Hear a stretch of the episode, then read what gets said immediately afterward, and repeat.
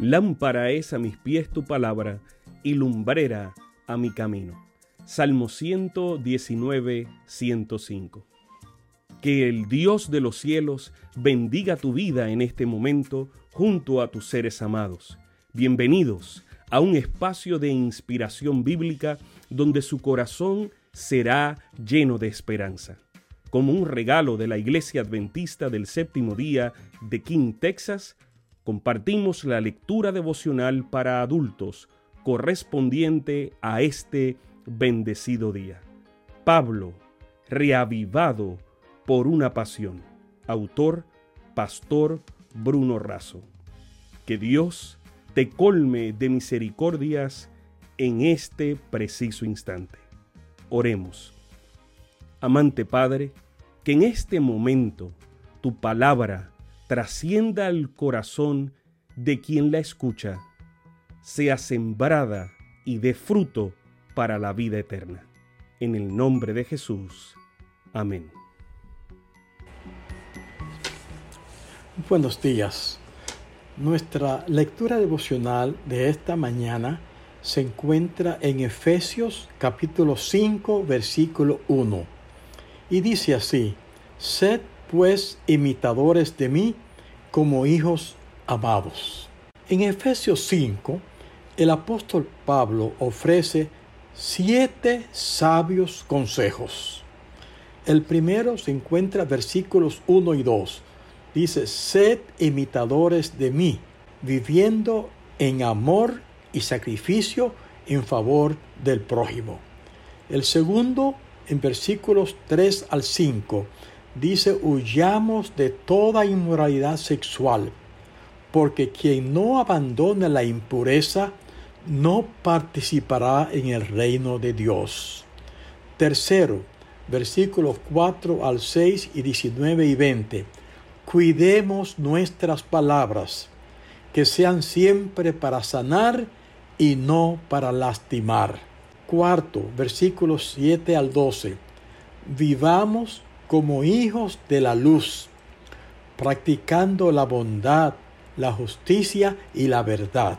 Quinto, versículos 14 al 17. Usemos el tiempo de manera sensata, sin desperdiciarlo. Sexto, versículo 18 huyamos de las bebidas alcohólicas. Séptimo, versículos 21 al 33. Que los maridos amen a su esposa y que las esposas a su marido. Pablo nos dice que tenemos que imitar a Dios en amor y sacrificio a favor de los demás. El mensaje adventista en Sudamérica se introdujo porque Jorge Riffel renunció a sus comodidades y amistades en Estados Unidos y convirtió la difusión del Evangelio y la salvación de sus viejos conocidos y de muchos desconocidos en su máxima prioridad.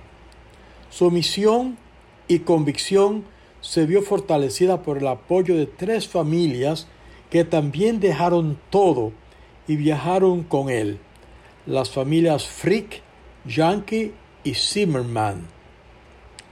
El pastor Rolando Bernhard Hetze, descendiente de pioneros, cuenta en el libro Crespo, Iglesia Madre, que años más tarde, Juan, cuando Juan Riffel, en un congreso de la Asociación General, se refería a su abuelo Jorge, lo hizo mencionando tres características de su abuelo su espíritu de oración y amor por las reuniones, su espíritu misionero y su espíritu de generosidad. Jorge tenía un lugar especial donde pasaba mucho tiempo en oración. El gran tema de sus plegarias era la misión.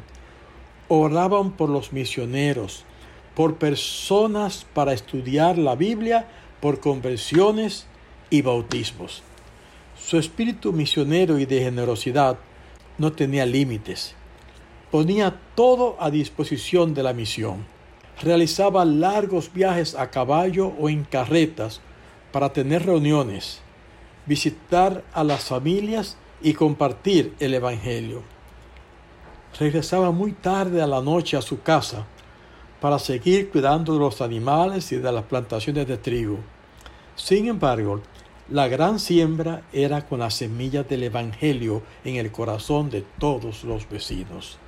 Tenía un fuego en su corazón que ardía y encendía nuevos fuegos.